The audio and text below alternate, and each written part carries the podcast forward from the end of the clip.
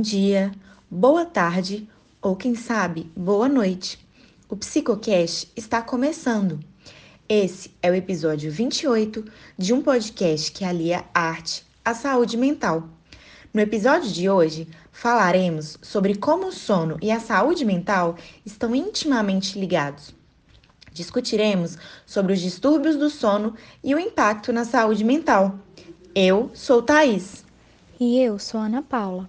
Somos estudantes de medicina da Universidade Federal dos Vales do Jequitinhonha e Mucuri, a UFVJM.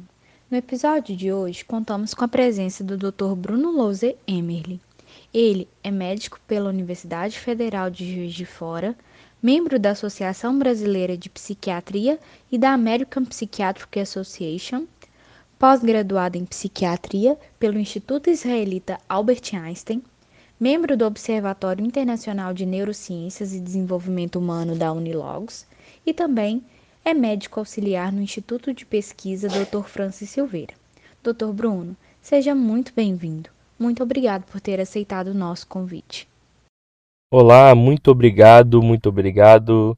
Queria deixar aqui meu agradecimento a toda a equipe do Psicocast, principalmente a Thaís, que foi quem entrou em contato comigo trazendo o convite para que eu pudesse participar aqui falando de distúrbios do sono, impacto na saúde mental. Mas deixo aí o meu agradecimento a toda a equipe que confiou em mim para estar tá falando um pouquinho com vocês hoje sobre aquilo que nós temos vivido, estudado e aprendido a cada dia. Momento cultural. O sono que desce sobre mim. O sono mental que desce fisicamente sobre mim o sono universal que desce individualmente sobre mim, esse sono. Parecerá aos outros o sono de dormir, o sono da vontade de dormir, o sono de ser sono. Mas é mais, mais de dentro, mais de cima. É o sono da soma de todas as desilusões. É o sono da síntese de todas as desesperanças é o sono de haver mundo comigo lá dentro, sem que eu houvesse contribuído em nada para isso. Esse trecho é do poema O Sono que Desce sobre Mim, assinado por Álvaro de Campos, um dos muitos heterônimos de Fernando Pessoa, que foi um importante poeta, tradutor e crítico literário português. Nesse fragmento do poema, o autor demonstra que, enquanto para algumas pessoas o sono é apenas a necessidade de dormir, para outras pode ter muito mais significado. O sono é um estado comportamental complexo, de natureza cíclica e recorrente. Entender seu funcionamento não é fácil e envolve destrinchar uma série de mecanismos eletrofisiológicos que o compõem. Entretanto, de uma forma mais simplificada, sabemos que o tempo médio de sono, considerado ótimo, é de 7 a 8 horas por noite, e esse período se divide em dois estados fisiológicos, o sono REM e o sono não REM. Dessa forma, Dr. Bruno, você poderia fazer uma diferenciação entre esses dois tipos? Certo, vamos lá. Antes de diferenciar os dois tipos aí, né, de sono, que foi pergunta final, queria falar um pouco sobre essa questão do tempo médio de sono considerado ótimo como foi citado aí agora nessa pergunta. Segundo a Associação Brasileira do Sono, que é uma entidade científica brasileira dedicada ao estudo e promoção da saúde do sono, o tempo aí considerado ótimo, entre aspas, vamos colocar assim, seria de 7 a 9 horas por dia de sono para adultos de 18 a 64 anos. Temos que recém-nascidos, eles têm a necessidade bem maior de sono, de 14 a 17 horas por dia, e aí vão crescendo, né? E os bebês, crianças de idade pré-escolar, idade escolar vão diminuindo essa necessidade de sono até a adolescência e chegar até a fase adulta, que temos aí essa colocação de 7 a 9 horas como indicação do período de sono considerado adequado para a maioria das pessoas, tá? Diferenciando agora os dois tipos de sono, a gente tem aí o sono REM e o sono não REM. É, esses nomes eles vêm do, significado do seu nome em inglês, que seria Rapid Eye Movement, que seria o movimento rápido dos olhos, ou o NREM, que seria o No Rapid Eye Movement, que seria o movimento não rápido dos olhos, para fazer essa diferenciação desses dois períodos, tá? Como o ciclo completo ele dura cerca de 90 a 100 minutos, ele é repetido aí de 4 a 6 vezes por noite. O sono não REM, ou NREM, é, ele vem antes e possui quatro estágios. E é essencial para a recuperação da energia física, pois é nesse sono que, que existem o descanso profundo e a menor atividade neural, tá? Então vamos diferenciar esses estágios, e seria assim, o estágio 1, ele ficaria aí a fase de sonolência, de transição entre o estado de vigília e o sono, quando a pessoa pode ser facilmente despertada. A melatonina, que é um hormônio responsável por regular o sono, e que muitas pessoas utilizam, inclusive, para auxiliar na indução do sono, ela é liberada nessa fase, no estágio 1. Tá? Já, é, e nesse estado, já também, nesse estágio, perdão, já há aí uma redução também do tônus muscular.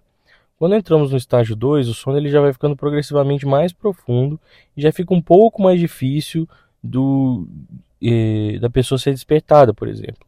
Porque a atividade cardíaca ela começa a ser reduzida, os músculos relaxam, a temperatura corpórea cai e então é um estágio que começa a entrar ali numa profundidade maior. No estágio 3, já junto com o estágio 4 ali, forma um período de sono conhecido como delta, o sono mais profundo, né? ele é muito semelhante à fase seguinte, no estágio 3, então é muito semelhante ao estágio 4, e o tônus muscular ele diminui progressivamente. O estágio 4 aí sim é a fase mais profunda do sono, onde ocorrem os picos de liberação de GH, que é o hormônio do crescimento, e de leptina, que é um dos hormônios aí que fazem controle do apetite. O cortisol também ele começa a ser liberado até atingir o seu pico máximo no início da manhã. E aí após o estágio 4, a pessoa passa novamente pelos estágios 3 e 2, então ele entra no sono REM. Na fase REM, é, em que os olhos se movimentam rapidamente e a maioria dos sonhos ocorre, por exemplo, há o máximo relaxamento muscular e uma intensa atividade cerebral. A temperatura e as frequências respiratória e cardíaca elas voltam a aumentar. Então é nesse momento que o que aprendemos durante o dia é processado e armazenado mesmo. Embora não resulte em um descanso profundo, é essencial para a recuperação emocional. O humor, a criatividade, a atenção, a memória e o equilíbrio estão ligados a essa fase do sono. A qualidade do sono está diretamente ligada à qualidade de vida do ser humano. Enquanto dormimos, nosso organismo realiza funções extremamente importantes, fortalecimento do sistema imunológico, secreção e liberação de hormônios, consolidação da memória, dentre outras.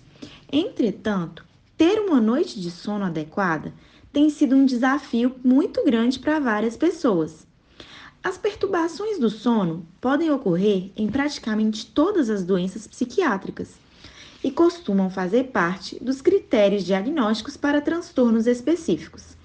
Assim, doutor Bruno, ressaltando a importância do sono adequado para o ser humano, como o sono afeta a saúde mental? O sono desempenha um papel crucial na saúde mental e o seu impacto ele pode ser observado tanto na prevenção quanto no desenvolvimento de transtornos mentais. A qualidade e a quantidade adequada do sono são essenciais para o bom funcionamento emocional e cognitivo.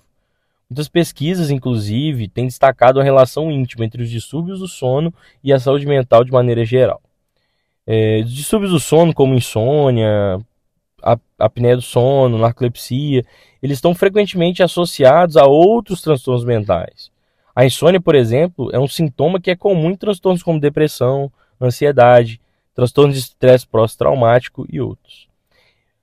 Os distúrbios do sono eles podem agravar os sintomas psiquiátricos existentes e aumentar o risco de desenvolver condições mentais naqueles que ainda não têm um transtorno, por exemplo. Mas não deixa de ser muito prevalente como comorbidade. O que é isso? Aquele paciente que tem um transtorno mental associado a um, um outro transtorno do sono, por exemplo. Né? Uh, outro problema é que a privação crônica de sono ou falta do sono adequado é, tem sido associado a um maior risco de desenvolvimento de problemas também.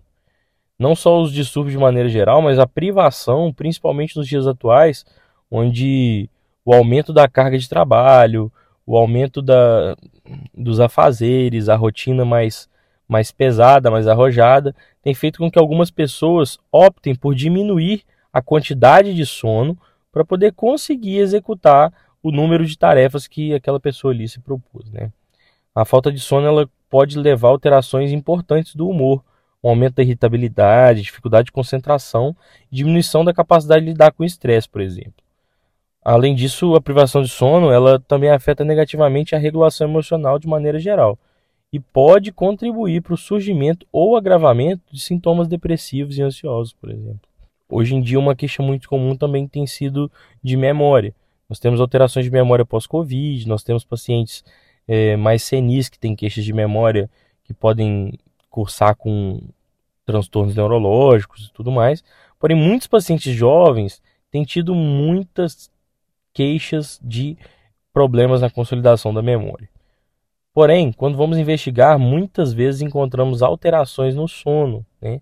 porque durante o sono ocorre a consolidação da memória, processo essencial para o aprendizado e retenção de informações. E a falta de sono adequado pode prejudicar esse processo, dificultando a formação e a retenção de memórias. Isso pode afetar negativamente a função cognitiva e contribuir para problemas de saúde mental, como dificuldade de aprendizado, déficit de memória, problemas de concentração mesmo. Então, tudo isso que eu estou falando aqui é uma relação muito íntima de como o sono ele afeta a saúde mental, tanto nos transtornos de humor, como nas outras comorbidades, nos próprios sintomas depressivos e ansiosos presentes em algumas outras condições, como até em queixas aí de memória ou queixas de aprendizado. Isso tudo cursa com um agravamento dos problemas do paciente. Porque qualquer área da nossa vida que comece a ter prejuízo, isso naturalmente nos gera um, um sentimento ruim e tende a piorar outras condições pré-existentes. Né? É muito importante falar também que o ciclo sono-vigília desregulado ele costuma afetar muito o padrão é, de apresentação dos transtornos psiquiátricos. Por exemplo, no transtorno bipolar, as fases maníacas elas podem estar associadas a período de diminuição da necessidade de sono no paciente, né? Isso mostra que existe uma íntima relação com a questão do ciclo de sono e vigília com a apresentação de algumas doenças psiquiátricas. Não que seja a causa da mania o fato de não estar dormindo. Inclusive, é, um dos pontos, critérios diagnósticos que podem ser utilizados é a, é a diminuição da necessidade de sono. O paciente que dorme pouco e às vezes dorme duas horas por noite e acorda como se tivesse dormido uma noite de 9 horas de sono, acorda descansado. Então, isso é uma apresentação da patologia. O que eu queria ressaltar aqui é que essa relação é muito íntima, inclusive na apresentação de alguns transtornos.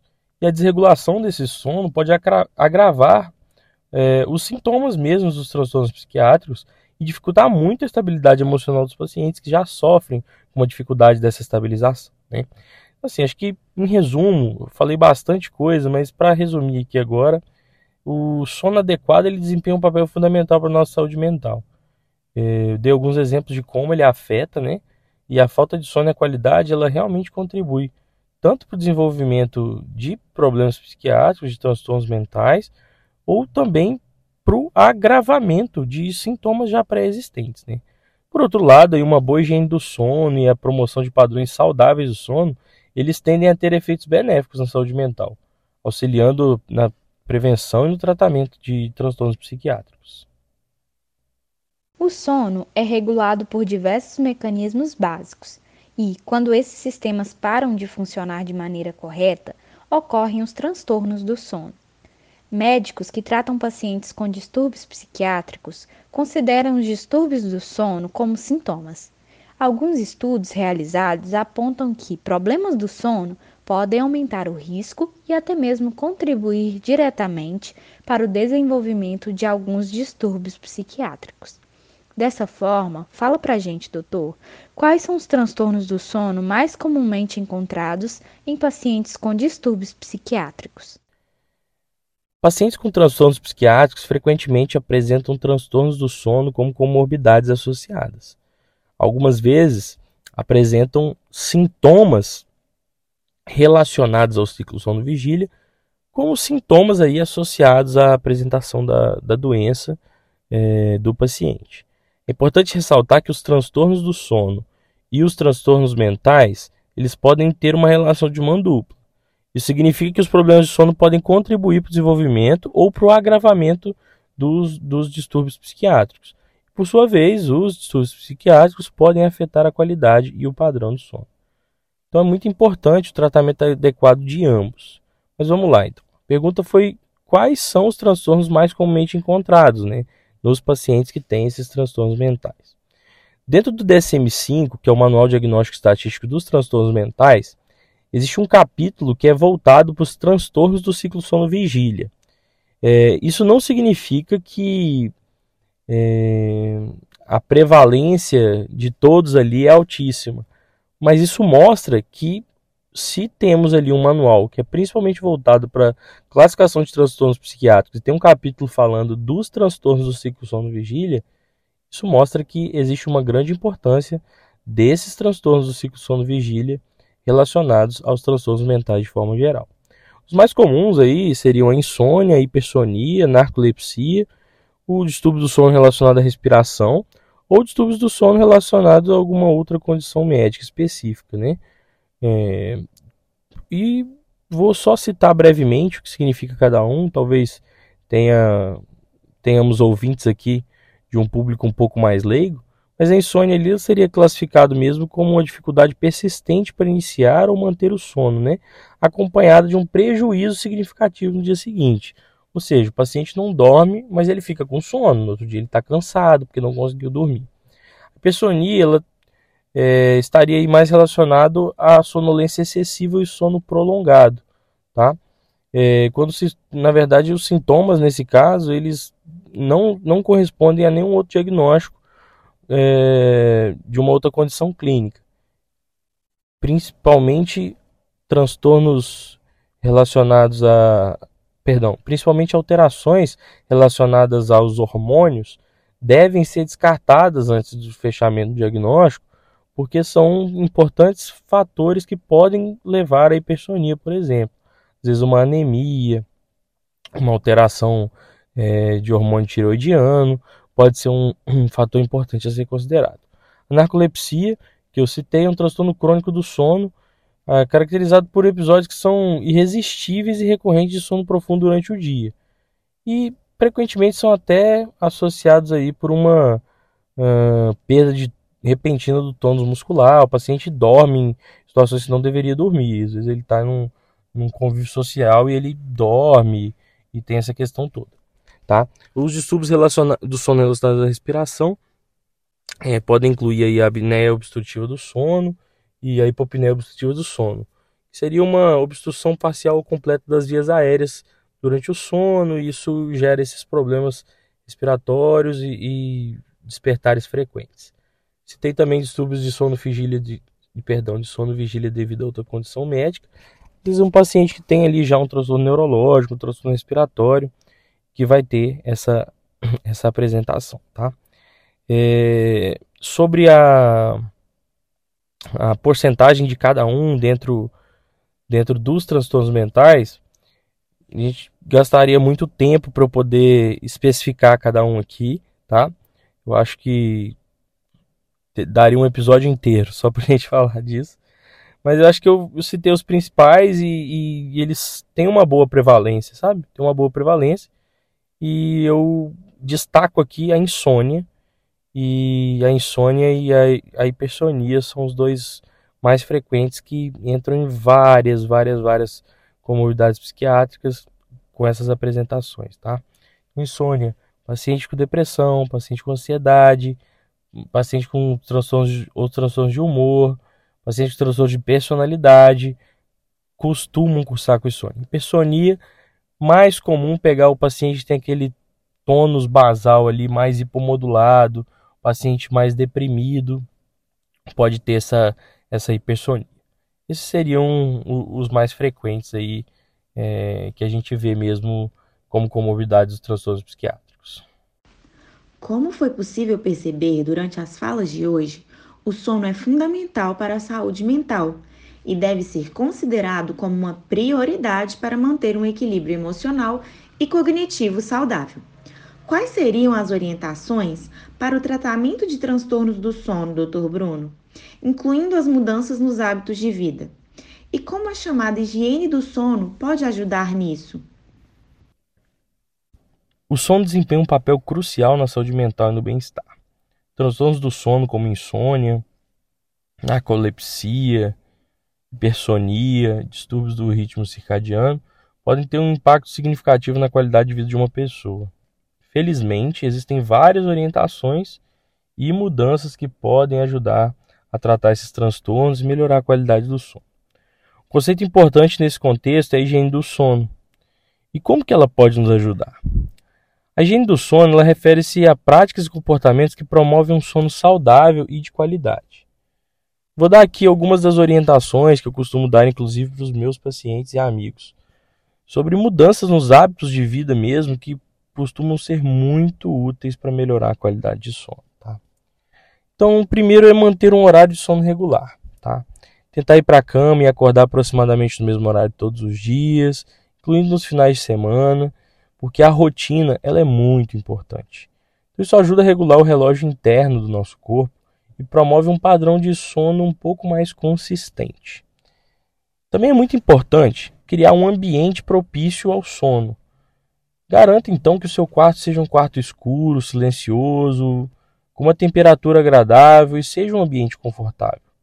Usar cortinas, persianas ou até máscaras para dormir para bloquear a luz excessiva e reduzir também ruídos externos com tampões de ouvido ou sons mais suaves de fundo, um ruído branco, podem ser muito importantes para criar esse ambiente bem mais agradável e propício ao sono. Também é importante evitar estimulantes, limitar o uso de cafeína, nicotina e álcool, especialmente nas horas que antecedem o, o horário de dormir. Essas substâncias elas podem interferir e costumam interferir na qualidade do sono. Também é muito importante a prática de atividade física regular, porque o exercício físico ele ajuda a promover um sono mais saudável. No entanto, devemos evitar alguns exercícios mais intensos, muito próximos aos horários, perdão, muito próximo ao horário de dormir, pois isso poderia ter um efeito mais estimulante, dificultando ali é, um melhor padrão de sono. Tá? Sobre a rotina, primeiro ponto que eu falei foi sobre o estabelecimento de horários. Mas também é muito importante tentar estabelecer uma rotina mais relaxante nas horas que antecedem ou nos minutos que antecedem o horário de dormir. Criar uma rotina pré-sono tranquila e relaxante pode incluir aí atividades como tomar um banho mais quente, ler um livro, ouvir uma música mais suave ou até praticar técnicas de relaxamento como meditação e uma respiração mais profunda podem ajudar muito. Também é muito importante evitar o uso de dispositivos eletrônicos antes de dormir. A luz emitida pelos smartphones, tablets, computadores, principalmente a luz azul, ela pode interferir muito na produção da melatonina, que é um hormônio que regula o sono. Então, desligar esses aparelhos pelo menos uma hora antes de dormir. Alguns dispositivos, hoje, na verdade, na maioria deles, na maioria dos smartphones, eles têm alguns filtros de que alguns chamam de luz noturna, modo noturno, é, filtro de luz azul, que eles conseguem deixar a temperatura da tela um pouco mais quente, diminuindo assim a intensidade da iluminação azul que é emitida para tentar prejudicar menos aí a produção de melatonina e prejudicar menos o padrão de sono. Também é importante limitar cochilos durante o dia. Aquelas pessoas que dormem 3, 4 vezes durante o dia por 30 minutos tendem a ter um, uma piora no sono noturno você precisar tirar um cochilo, tente limitá-lo a poucos minutos e evite fazê-lo mais próximo do horário de dormir à noite, tá? É importante lembrar que essas são apenas orientações gerais que nós passamos e que cada pessoa tem as suas particularidades. Então, se você tem dificuldade para dormir, tem encontrado dificuldades significativas com seu sono, é muito aconselhável que você busque a orientação de um profissional mesmo, é, busque o seu médico ou um especialista em sono para poder te ajudar um pouco mais com isso. Tá? Além da higiene do sono, outras coisas são muito importantes. As mudanças nos hábitos de vida de maneira geral e também algumas é, algumas técnicas terapêuticas e abordagens terapêuticas, como por exemplo a terapia cognitivo-comportamental, que pode ser muito utilizada para insônia e tem bons resultados. Né? Então, a psicoterapia associada à atividade física e todas essas outras coisas é muito importante, tá? Então, assim, a higiene do sono, tentando resumir um pouco agora, a higiene do sono, ela nos ajuda, pois ela diminui os fatores estressores e os fatores que atrapalham o sono. A ideia é evitar as interferências dessas outras situações para que o nosso sono seja um sono mais natural. Quando eu falo natural, eu sempre dou exemplo para meus pacientes assim: imagine que você estivesse vivendo há milhares e milhares de anos atrás. Você não teria essa luz do smartphone, você não teria um padrão de ficar acordado a noite toda, porque você não teria luz elétrica. Então, assim, a tendência de tentar voltar aos padrões naturais, respeitando o ciclo circadiano, respeitando os horários que nós temos a iluminação natural, isso costuma gerar muitos, muitos, muitos benefícios para essa regulação do sono e dessa forma, como já estamos falando aqui desde o início, trazendo benefícios para a saúde mental de uma maneira geral. As perturbações do sono podem ocorrer praticamente em todas as doenças psiquiátricas. Dentre as queixas de sono mais frequentemente observadas na maioria dos transtornos psiquiátricos, encontramos a dificuldade para iniciar e manter o sono, insônia inicial e de manutenção, respectivamente, sono não reparador e interrompido. Dessa forma, nos explique como funciona o tratamento para esses pacientes que apresentam tanto transtorno psiquiátrico quanto o transtorno do sono. Deve-se fazer alguma intervenção específica? Vamos lá. O tratamento dos transtornos psiquiátricos e dos transtornos do sono, eles devem acontecer, tá? Muitas vezes esse tratamento pode ser sobreposto por ser o mesmo. Por exemplo, alguns transtornos mentais, eles têm a terapia cognitivo comportamental como primeira linha de tratamento, com mais resultados. E às vezes alguns transtornos de sono também têm a terapia cognitivo comportamental como uma abordagem fantástica para a melhora do quadro, né? Então assim, é muito difícil falar como funciona o tratamento para esses pacientes que têm os dois quadros, porque existem transtornos muito diferentes. Então, nós podemos ter, por exemplo, aí, um transtorno de déficit de atenção e hiperatividade, que é o transtorno de neurodesenvolvimento, que está aí associado a um transtorno de sono, pode acontecer. E, por outro lado, a gente pode ter um transtorno depressivo maior, um transtorno de ansiedade generalizada, relacionado a algum transtorno de sono. E os tratamentos, eles são diferentes das patologias, porém, o que é mais importante se falar aqui é que o tratamento deve ser feito. O mais importante de tudo é a gente saber disso. É importante fazer o tratamento. Sobre ter alguma intervenção específica, como eu falei, aí a gente vai precisar analisar caso a caso. Até porque os transtornos do sono, eles também têm mais de uma apresentação, né? Mas é, algumas coisas são comuns para todos. As mudanças dos hábitos de vida, a realização de psicoterapia, isso aí vai ser muito importante. Obviamente que às vezes um transtorno do sono relacionado a uma condição é, mais anatômica, uma apneia obstrutiva do sono, obviamente que a terapia cognitivo-comportamental ela não vai ter ali a, aquela importância tão significativa quanto talvez uma mudança de estilo de vida. Se o paciente for obeso, por exemplo, uma mudança de estilo de vida com atividade física tende a melhorar esse quadro. Mas os quadros que são entre aspas, menos anatômicos, vamos colocar assim, é, e estão mais relacionados a, a questões mais subjetivas, do padrão de saúde mental, do adoecimento é, relacionado às emoções principalmente, vão ter uma melhora mais significativa com, com esses tratamentos que, que nós estamos propondo aqui, tá? É importante que em alguns casos é necessário a prescrição de medicamentos para melhorar o padrão de sono e também para tratar os transtornos psiquiátricos relacionados. E os medicamentos eles devem ser utilizados, porque quando são indicados, a não utilização do medicamento é prejudicial para o paciente. Muitos pacientes têm medo, eles, ah, doutor, não quero ficar dependente do remédio e tudo, mas o risco maior é sempre a gente não tratar o paciente, tá? Então, assim, é, eu, eu acho que é uma pergunta um pouco difícil de, de responder de uma maneira simples, porque é, intervenção específica é de caso a caso, assim. Mas eu acho que para fechar e, e se vocês saírem daqui desse podcast hoje com isso na mente, eu já fico muito feliz. É, cada caso deve ser individualizado e tratado é, com com seu projeto terapêutico singular ali. Então nós devemos perdão.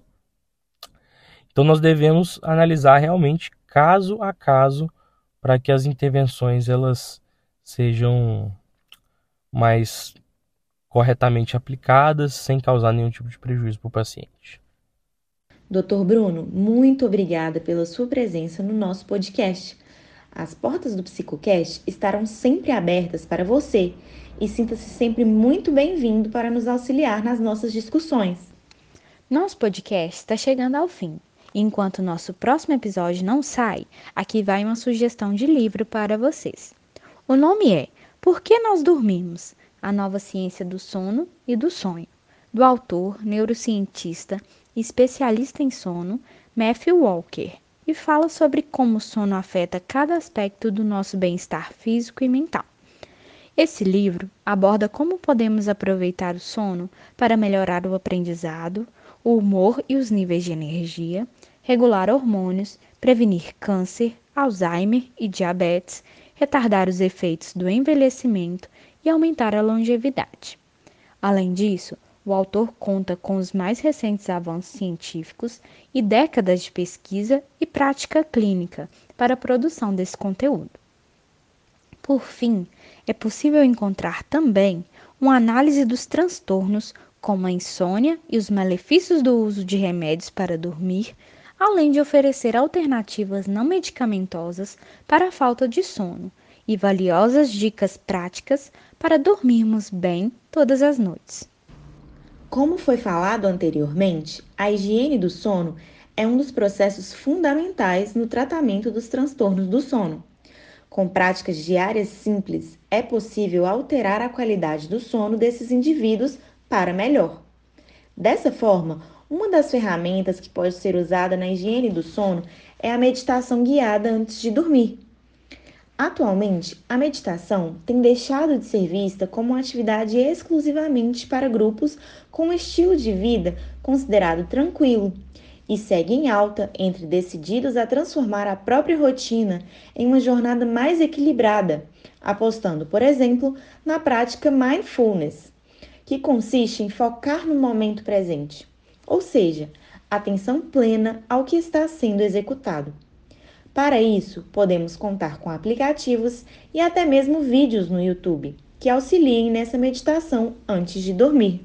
O Psicocast foi criado com o intuito de trazer mais luz às pautas relacionadas à saúde mental e de combater os preconceitos atrelados a essa temática, por meio da arte. Obrigada, ouvintes, por ficarem até aqui com a gente. Não deixem de nos seguir no Instagram. Nosso perfil é psico.educação sem cedilha e sem tio e se inscreva também no nosso canal do YouTube.